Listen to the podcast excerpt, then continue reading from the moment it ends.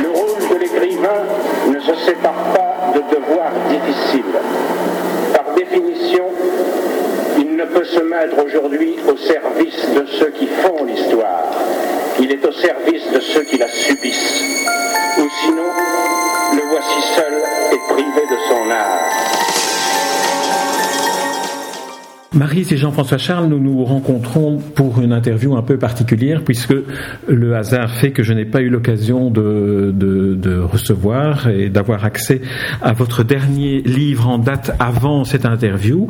Le, titre de, de, ce roman, de ce récit graphique est L'herbe folle, paru chez Glénat. Alors je vais vous demander à l'un et à l'autre de nous faire euh, le, pitch en quelque sorte. Alors, euh, euh, égalité des gens je commence par Marise. Oui, bonjour. Alors faites-nous un peu le, comment comment vous décririez ce, ce, ce, cet album euh, graphique? Est-ce que c'est un, un, une autobiographie? Est-ce que c'est un récit? Est-ce que c'est une euh, euh, évocation poétique de la manière dont les souvenirs peuvent émerger à la surface de la mémoire? C'est en partie une autobiographie, surtout pour Jean-François, donc il en parlera. C'est aussi l'époque hippie. On s'est connus très jeunes, à l'âge de 16 ans. Et c'était aussi une période, euh, malgré les problèmes qu'il y avait déjà, une, période d'insouciance, euh, envie de tout changer, euh, comme c'est encore le cas maintenant pour la plupart des jeunes. Alors Jean-François, autobiographie, c'est surtout, c'est surtout la vôtre. Qu'est-ce qui vous conduit à un moment donné un créateur, un raconteur d'histoire, à se tourner vers sa propre histoire? L'envie de, de, raconter une, une époque, c'est une époque de, de, de, ma vie, de notre vie, on peut dire, parce qu'on s'est connus, Marise et moi, qu'on avait, on était très jeunes, on avait 16 ans. Donc, euh, c'est un retour dans les années euh, 70 avec euh, évidemment la, la, vision d'un adulte maintenant et avec euh, un brin de nostalgie, mais avec, je dis un brin de nostalgie parce que euh, c'est une période qui était difficile. Malgré tout, on est, on, on est jeune. Moi, c'est ma période des beaux-arts. C'est quand je suis rentré à l'Académie des beaux-arts, 144 rue du Midi, pour échapper vraiment à l'enseignement traditionnel où je faisais du, du surplace. Et, euh, et là, j'ai eu euh, la chance, grâce à un, un, professeur de dessin que j'avais eu dans mon, dans mon lycée, de pouvoir euh, sauter les étapes et euh, de ne pas faire ce que j'appellerais les plâtres, parce que d'habitude, quand on terminait ses humanités en Belgique, euh, on, et qu'on voulait euh, entrer dans, un, dans une école de beaux-arts, il fallait d'abord commencer par faire euh, les plâtres et travailler au fusain, ce, ce, qui permet de très très bien travailler au fusain, mais en général ça dégoûte beaucoup les, les, gens de faire du dessin. Donc grâce à ce, ce prof, j'ai pu entrer directement en modèle vivant. Euh, ce qui était extraordinaire parce que ben, voilà j'étais très jeune et euh, je suis rentré dans cet atelier des, des beaux-arts à Bruxelles. Et là ben, il y avait des, des modèles vivants et bon, c'était assez extraordinaire pour un pour un je veux dire pour un gamin de 15 ans et demi. Mais ça m'a, euh, même si ça m'a beaucoup fait souffrir, parce que euh, entre dessiner sur la table de la salle à manger ou dans son petit bureau chez soi, et tout à coup travailler sur un chevalet, à représenter des, des, des, modèles vivants, il y, a, il, y a, il y a une marge, c'est extraordinaire. Et en plus, j'étais avec des gens qui étaient beaucoup plus âgés, enfin un peu plus âgés, mais ça semble plus âgé quand on est quand on est très jeune. Et, euh, et donc voilà. Puis alors il y a cette époque de, des années. C'était en 69. Euh, il y avait eu euh, évidemment euh, mai 68 qui avait fait des, des, vagues, même à Bruxelles, surtout dans, dans un, un milieu comme l'Académie des Beaux-Arts. Donc c'était un monde extraordinaire. Euh, moi, je, je, regardais ça avec un émerveillement, parce qu'en plus, je venais de ma campagne, de mon, de mon bled. Bruxelles, c'était la grande ville. Il fallait prendre le, il fallait prendre le train, là, descendre à la gare centrale, marcher jusqu'à tout, tout ça. C'était bon. Il y avait une espèce de peur, comme ça. Je rasais un peu les murs. Et alors euh, se trouver dans cet univers. Donc j'ai eu envie euh, de raconter toute cette période qui était, ben, qui est bon, qu'avec le recul, je trouve euh, fabuleuse. Et puis il y a eu tellement de, de, il y a eu tellement de bons en avant, et la, la, la, vie a tellement changé par rapport à cette période. Et j'ai bien aimé, c'est d'y retourner en, en, de mémoire et de retrouver des, des détails de cette époque-là. Euh, je pense par exemple, ça semble incroyable maintenant, mais dans notre atelier, qui malheureusement n'existe plus parce que j'ai pu le revoir, mais il a été complètement transformé. Mais c'était un endroit euh, complètement euh, délabré pratiquement. Il n'y avait pas beaucoup de crédit pour pour les beaux arts. Je crois qu'il ne doit pas y en avoir encore beaucoup maintenant, mais à cette époque, c'était c'était pas bien vu en plus. Mais je, je revois le, le poêle au charbon. Il y avait deux poêles au charbon. Il y avait deux modèles dans dans, l'atelier. Il y avait un, énorme poêle au charbon à côté de chaque modèle pour que les, les qu'ils ne meurent quand même pas de froid. Donc nous, il, faisait très chaud dans ce truc. Il y avait du, il y avait dans l'atelier, euh, les, les, le, sol de l'atelier était noir à cause du fusain, à cause du charbon. Et je, je revois, euh, et je l'ai, un petit peu dessiné dans le dans l'album. Je revois l'homme, euh, un homme très costaud qui transportait d'énormes seaux de charbon, des gros boulets comme ça. Enfin, c'est tout un univers. Alors, et que en dessin, j'ai recréé parce qu'il n'y a pas de photos, malheureusement. J'ai essayé de trouver des photos, mais bon. C'est vrai que c'était même une époque où on ne photographiait pas énormément, mais de cet atelier qui, à mon avis, c'était, c'était un endroit, euh, voilà, on aurait pu tourner des films dans, dans cet endroit-là. Mais il ne reste rien. Donc je l'ai reconstitué de mémoire, avec des petits détails, avec euh, des choses comme ça. Et donc c'était, c'était assez passionnant et, surtout de se replonger. Le dessin, ça permet ça aussi de se replonger. Parfois avec un détail, je me souviens du lavabo, des choses comme ça qui étaient qui étaient crasseux, de de de, fusain, de voilà, voilà. Je reviens vers vous euh, tout de suite, mais auparavant une question pour euh, pour Marie. Comment, sur base de de ce qui appartient euh, principalement au souvenir de, de Jean-François, comment avez-vous construit le, le scénario? Quels sont les, les, les, les grands chapitres sur lesquels vous avez voulu vous, vous arrêter et comment avez-vous travaillé avec Jean-François? Euh, Donc on travaille toujours de la même façon. L'idée de départ vient de Jean-François. Euh, on, pense tous les deux à ce qu'on va faire, on en discute, puis euh, j'établis un synopsis, on en discute, on ajoute des idées, on en retire. Puis il y a toujours une partie de ping-pong, c'est toujours le même schéma. Puis c'est le découpage, puis ce sont les dialogues, et chaque fois avec des échanges, jusqu'au moment, même quand tout est en principe terminé et il y a encore des modifications en cours de route puisque c'est quelque chose de vivant. Le chapitre principal, je pense que c'est Eda, donc euh, cette jeune étudiante anglaise qui arrive aux Beaux-Arts. On a situé l'action à Paris finalement, puisque ensuite il part dans le Cantal et ça nous semblait plus logique de partir du, de Paris à aller dans le Cantal. Donc cette euh, jeune femme est tout à fait différente. Elle est en avance parce que c'est vrai que les Anglais sont en avance sur nous. Euh, c'est enfin, pour, pour les filles qui ont reporté d'abord aux États-Unis, en Angleterre, des jupes plus courtes, des bandanas, euh, des hautes bottes, des vêtements à franges. Donc cette fille arrive avec son nouveau look et elle bouleverse euh, tout l'atelier. Donc c'est de là qu'est partie l'idée principale. Elle existe cette fille, euh, mais pas quand même comme on l'a décrite. On a quand même fait une croqueuse d'homme, euh, ce que d'après Jean-François n'était quand même pas l'époque. Voilà. Alors, vous vous êtes rencontrés, a dit Jean-François, vous aviez 16 ans. Oui. Euh, Jean-François vient de nous dire qu'à 15 ans et demi, il était à l'académie. Et vous, vous étiez où? Moi, j'étais bien sagement au lycée, au lycée de Charleroi. Donc, nous nous rencontrions sur la route, parce qu'on n'habitait pas très loin l'un de l'autre. Lui partait vers Bruxelles et moi, je partais vers Charleroi. Mmh. Voilà. Alors, je reviens vers vous, Jean-François, parce qu'il y a deux éléments sur lesquels j'aimerais que, euh, que, que, que, vous nous donniez peut-être plus de détails, qui peut-être expriment aussi d'une certaine manière la sensibilité particulière que vous avez à raconter cet épisode-là, ou cette partie-là de, de votre initiation, en quelque sorte. C'est le fait d'être plus jeune que les autres. En quoi est-ce que ça change le, le regard? Vous aviez 15 ans et demi, alors que les, les autres condisciples à l'académie devaient être euh, plus plus âgés, plus âgés que vous. Et en second lieu, le fait de venir de la province, comme vous disiez, puis de découvrir la ville, Bruxelles. C'était, un, un monde euh, spécial, je pense, parce que euh, quand, je dis il, y avait un peu tous les âges. Je me souviens d'un, monsieur qui lui avait 73 euh, ans, qui, qui avait qui avait réussi sa carrière. Je crois qu'il était entrepreneur, quelque chose comme ça. Et lui venait en élève libre apprendre ou travailler le dessin. Et c'était bon, c'était assez.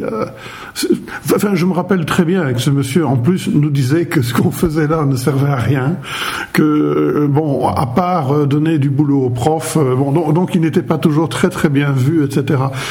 Alors bon, c'était un endroit où euh, ben, moi je prenais ça très au sérieux, évidemment, euh, tout en sachant que ce que je voulais faire, c'était de la bande dessinée.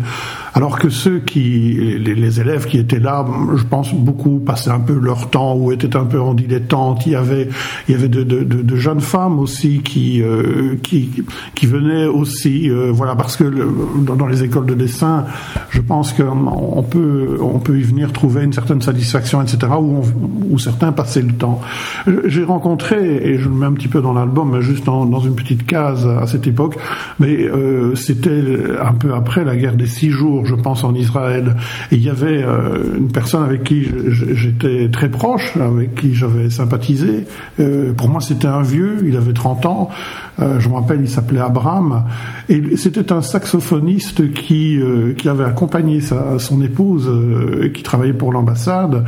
Et il, il, travaillait, il dessinait bien d'ailleurs. donc, je ne sais pas trop ce qu'il faisait là, mais c'était tout ce monde. Il y avait, il y avait toute une je, je, veux dire, en même temps, c'était, il y avait quelque chose de, qui était en train de se créer quelque part, de, et qui était différent ben, de tout ce que j'avais connu. Et moi, c'est vrai, venant de mon, de mon patelin, euh, euh, voilà, c'était euh, avec le recul, j'en éprouve euh, pas une nostalgie, mais je, il y avait quelque chose d'extraordinaire qui se passait.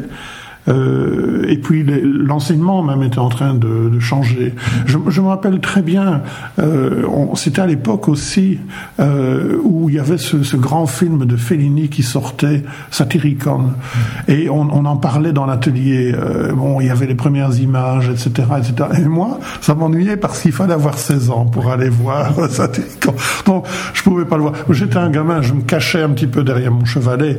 Et puis bon, je pense que les autres devaient se dire qu'est-ce que ce gamin euh, fait là. En plus, bon, euh, graphiquement, j'étais, j'étais, bon, je débutais très, très, je, savais à peine tenir un, un, fusain. C'était, euh, voilà. Donc, et puis, il faut dire aussi que à cette époque, il ne fallait surtout pas dire qu'on voulait faire de la bande dessinée parce que c'était très, très mal vu. C'était les gens qui avaient là allaient quand même pour faire soit de la publicité, euh, ou soit de la peinture, évidemment, de grand art.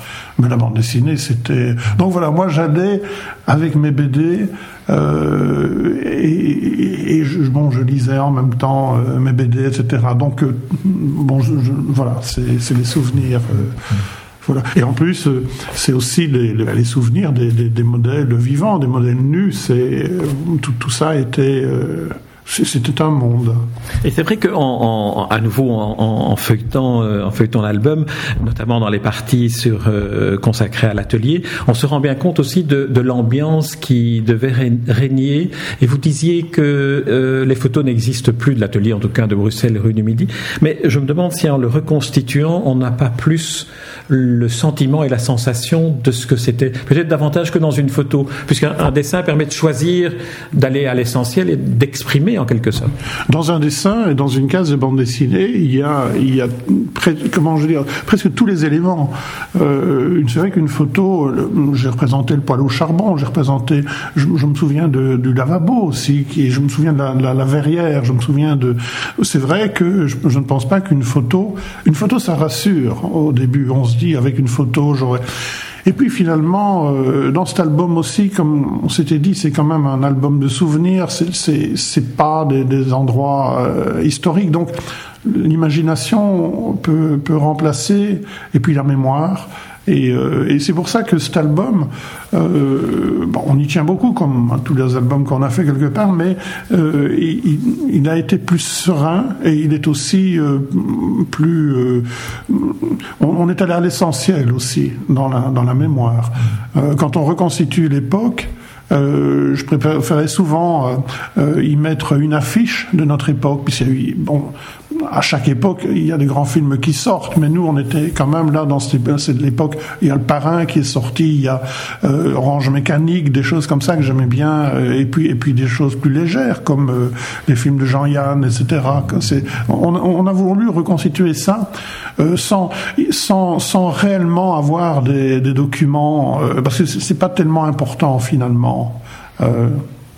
Alors c'est aussi une bande dessinée, et après je reviens vers vous Marise, hein. c'est aussi une, bande dessinée qui par le dessin permet aussi cette, euh, cette mise en abîme que l'on trouve dans, dans certains tableaux qui représentent euh, des, des, intérieurs de collectionneurs au XVIIIe siècle où tous les murs sont couverts de tableaux. Ici on a aussi une mise en abîme où, où vous dessinez un dessin en train de se faire, où vous dessinez les, les, les élèves dans, dans, dans la salle où ils sont en train de travailler sur les modèles vivants.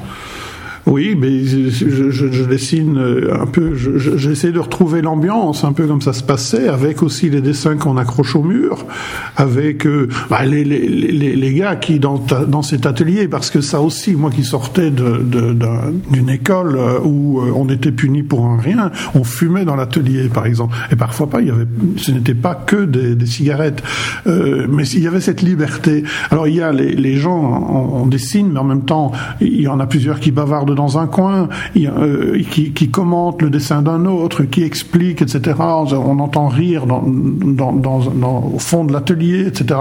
Il y, a, il y, a, les modèles qui prennent leur pose. Et, enfin, c'est toute une ambiance. Mmh. Et j'ai beaucoup aimé représenter cette, euh, cette ambiance-là. J'ai eu très peur au départ.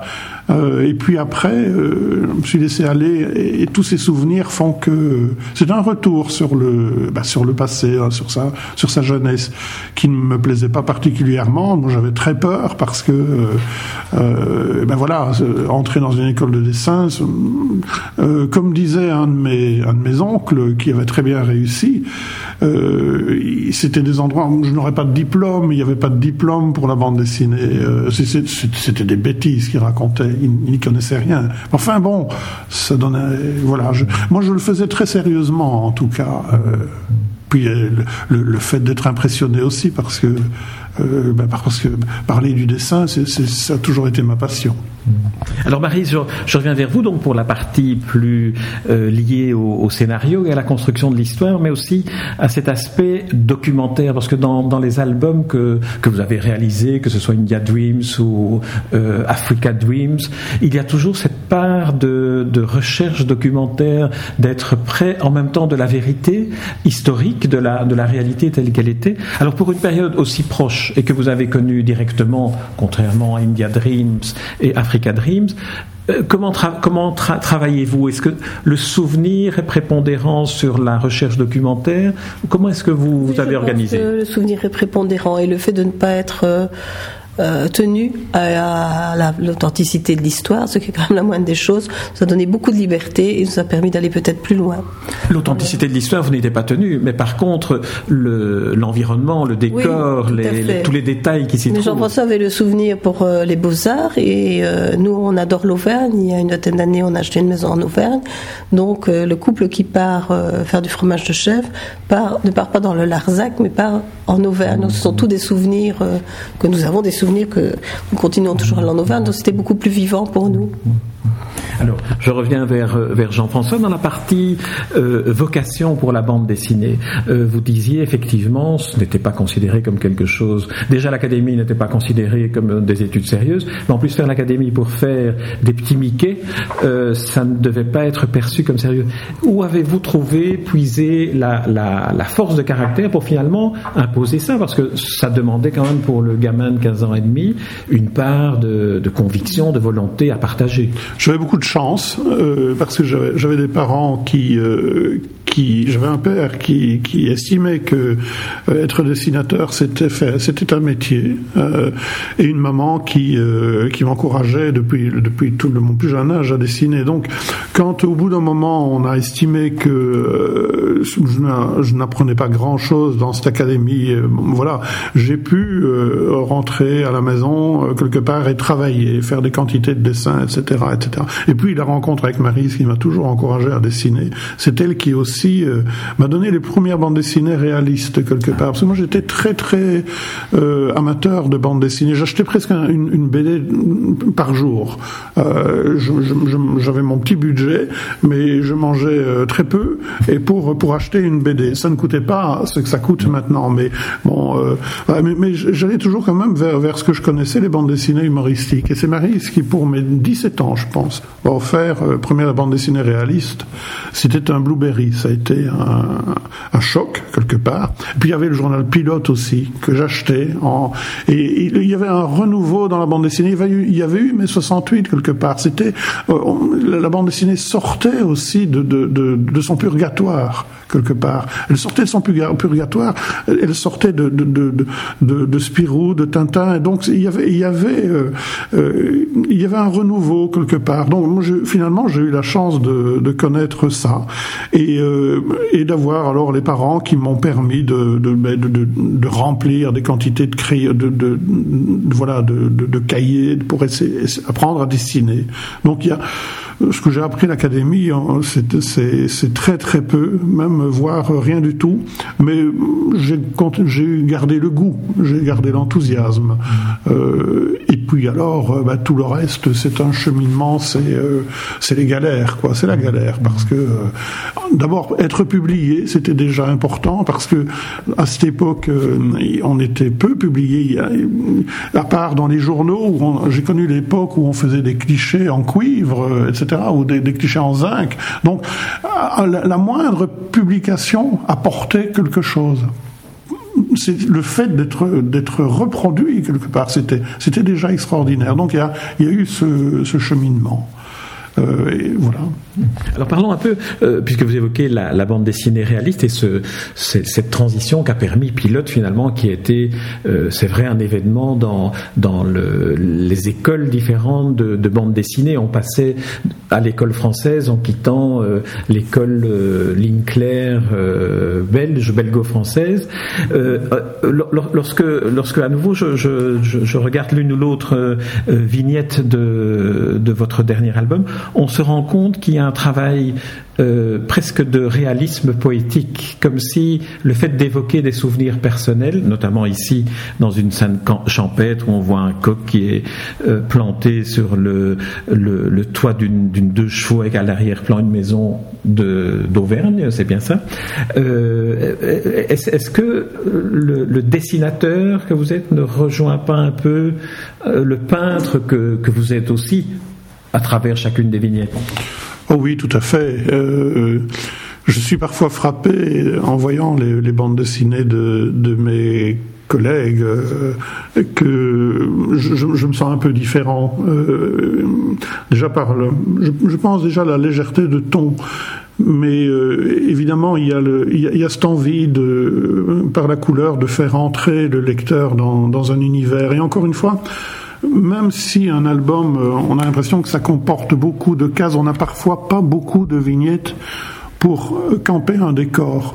Donc euh, il y a parfois une ou deux pages comme ça, et, là c'est vrai qu'il faut être peintre, il faut se, référer, je pense à, ben, pour moi au peintre impressionniste, etc. il y avait quelques éléments donnés, de situer le décor et surtout donner envie au lecteur d'y entrer.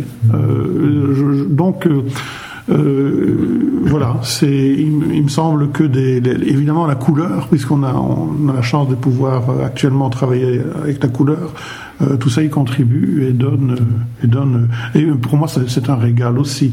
Euh, Marise parlait de, de l'Auvergne, mais euh, l'Auvergne, ce sont des ciels extraordinaires, ce sont des, des pâturages, ce sont des, des zones euh, complètement désertes aussi, ce, ce sont, de, ce sont des, des, montagnes, mais, mais rondes, hein, puisque c'est à l'origine, ce sont des volcans. Euh, donc tout, tout ça, c'est feutré quelque part. Et puis, c'est un endroit qu'on aime beaucoup. Et donc, euh, on aime, euh, on, ça fait plusieurs années qu'on avait envie de le faire partager quelque part. C'est vrai que là, vous, c'est vrai qu'en voyant certaines vignettes dans des ciels euh, à la fois de pluie, mais avec des, des, des traces de lumière et de, et de ciel bleu, c'est vrai qu'on on a l'impression d'être dans un endroit un peu comme, et là je vais faire référence au cinéma de l'époque, parce que vous avez parlé de, de Satyricon et de Orange Mécanique. Il y avait aussi à l'époque les films de, de Claude Sauté, qui étaient un peu, qui entraient un peu comme dans un univers qu'il me semble pouvoir retrouver à certains endroits de, de, du récit. Oui, je n'ai pas, euh, j'ai pas de référence par rapport à ça, mais sans, sans doute, oui. Et puis, je, je, pense que euh, ça représente aussi un peu cette, cette, époque, aussi de la France profonde aussi. Il y a cette France profonde. Euh, on regarde ici une vignette où il est écrit du beau, du bonnet, euh, mais ça, c'est dans le village où, où, on a la maison. Il y a, c'est une façade que j'ai reprise, quoi. Mais, mais il y a aussi cette France des années 50 quelque part, parce que on, on situe l'époque en, en 70 mais euh, dans la France n'avait pas bougé. C'était la France euh, euh, de, de, 68, etc. Et voilà, c'est la France profonde aussi, mais que j'aime bien. J'aime bien parce qu'on est on est des, des gens de, de, la campagne quelque part, beaucoup plus que de la ville. Alors Marie, je me tourne vers vous pour exprimer cette fois-ci un, regret. Pourquoi n'avoir pas maintenu la partie académie à Bruxelles et avoir transposé à Paris la partie qui concerne la, formation à l'académie? Est-ce qu'il y avait une, une, raison particulière? Ça nous semblait plus logique que des Français quittent l'académie donc à Paris pour aller faire du fromage de chef dans le Larzac. Peut-être que certains Belges l'ont fait. Je pense qu'il y a quand même plus de Français qui ont fait ce voyage. Puis c'est vrai où on habite euh, là-bas, euh, avant le, fromage, le plateau de fromage, c'était euh, des variantes de, bleu d'Auvergne, de Saint-Nectaire et de Cantal. Point barre. Un camembert, c'était un intrus. Or, à l'époque, il y a des gens qui sont venus de Belgique des néerlandophones, qui s'appelaient les Van d'Oran, donc les Van d'Oren, pour faire du fromage de chèvre. Et ils ont réussi à implanter le fromage de chèvre là-bas, ce qui est extrêmement rare. Depuis, il y a eu plusieurs chèvreries. Donc tout ça nous semblait quand même euh, important de, de partir des beaux-arts euh, à Paris. Alors Jean-François, une, une, une, dernière question, sauf si euh, par esprit d'escalier vous vous dites tiens j'aurais voulu parler de cela aussi, mais ma dernière question d'abord, elle concerne l'esthétique de l'époque. Il y a euh, à la fin de l'album une série de, de, photographies de véhicules, de voitures, de, de, lieux, et on ressent bien cette atmosphère avec euh, les deux chevaux, les Renault, euh, Ondine, les, les R4. Euh, il y a toute une esthétique qui maintenant semble revenir un peu un peu à la mode aussi, euh, c'est vintage. C'est pour pour vous dessinateurs et, et artistes, quel est le, le regard que, que vous portez sur cette esthétique là? Moi, j'ai plus de facilité à, à, représenter une période euh, qui, qui s'est passée il y a 20-30 ans que l'époque actuelle. Alors que j'aime, il y a beaucoup de choses que j'aime dans, dans, notre époque. Les voitures, je les trouve fort belles et on est revenu à des, à des lignes de voitures qui sont exceptionnelles. Euh, mais il, faut, il, y a, il y a, c'est vrai, c'est cette nostalgie de, de, de, des années 80 euh, des années 70, la deux chevaux, aussi parce que ce qui, situe très fort cette époque-là, c'est que, ah, pour parler des voitures par exemple, à cette époque, il me semble que euh, avoir une voiture euh, pourrie, c'était plus, c'était mieux vu que d'avoir une super voiture. Il n'y avait pas ce rapport à l'argent qu'on a maintenant, surtout chez les jeunes, à mon avis. Euh, être, fringué avec des, choses qui venaient des, des brocantes, du, vieux marché, etc. Euh, c'était plus important. Il n'y avait pas cette l'époque des hippies. Euh, ça, tenait à trois fois rien. Un petit foulard, un, jeans, euh, une, veste euh, du grand, les chemises grand-père, etc. Tout ça, quand on y réfléchit, il y a des souvenirs qui reviennent. Et, euh, et donc, euh, voilà, il y, avait, on a connu cette époque. Moi, quand je suis allé à l'académie, les, premiers jours où j'y étais, j'avais mon petit costume, mon pull à col roulé, et puis euh, tout doucement, j'ai vu que voilà. Je me rappelle très très bien du théâtre de la Monnaie qui avait vendu ses, ses costumes. Et euh, on a vu le, deux, trois jours plus tard des, des, élèves euh, qui arrivaient avec une redingote, un truc extraordinaire, avec des bottes à franges, etc. etc. Donc il y a, voilà, c'était cette, période-là, elle me, elle, elle m'enchante finalement, et elle est tout doucement en train de revenir. Peut-être qu'on est on est à, aussi à une époque charnière euh, où, les jeunes vont commencer à remanifester. Euh, ils vont ressortir dans la, il est temps de sortir dans la rue quelque part. Euh, tout ça a été un petit peu oublié, mais ce qui se passe en ce moment avec les, quelques manifestations, et, voilà, je, je donc il y a une, nostalgie, mais il y a, c'est peut-être ça le vintage, c'est peut-être ça. Et puis les, voitures, la, la, deux chevaux, tout ça, elle est mythique. C'était une poubelle, ça, ça. Euh, il y avait peut-être pas beaucoup d'accidents parce que maintenant on a, on y est hypersensible. Mais combien de jeunes ne vont pas se cracher contre un arbre euh, avec une deux chevaux? Bon, on disait toujours il n'y a pas moyen de la retourner, etc. Et puis ça, c'était des, c'était des trucs. Moi, on, en a eu deux ou trois de, de, de chevaux au début qu'on était mariée, mais c'était, ça n'avançait pas, quoi. C'était, euh, on disait qu'elle était très sûre aussi parce qu'elle se désintégrait, sauf l'habitacle avant, donc elle ne pouvait blesser personne. Moi, ça m'est arrivé. Hein. J'avais une, vraiment une de chevaux comme ça, et il y a une énorme voiture qui, qui m'est foncée dessus, et j'ai perdu mes lunettes dans, dans, dans l'histoire que j'ai jamais retrouvées. Mais c'est vrai que l'habitacle est resté, et je me suis retrouvé comme c'était une espèce de banane comme ça. Hein. Mais si on revient un petit peu à cette époque-là, à cette espèce de paradis perdu euh, à, à, notre époque, ce serait quand même, euh, ce serait quand même bien, je pense. eh bien, c'est sur ce, ce, souhait que nous allons clôturer euh, cet entretien. Marise et Jean-François Charles, je vous en remercie et je vous remercie aussi pour cet album que je vais maintenant vraiment découvrir, L'herbe folle, paru chez Glénat, et les quelques vignettes que j'ai vues me remplissent déjà d'un grand bonheur qui est celui de voir un, un, un, art de raconter des histoires, mais aussi de faire rêver celui qui les lit. Merci Marise et Jean-François Charles. Merci, Jean, merci.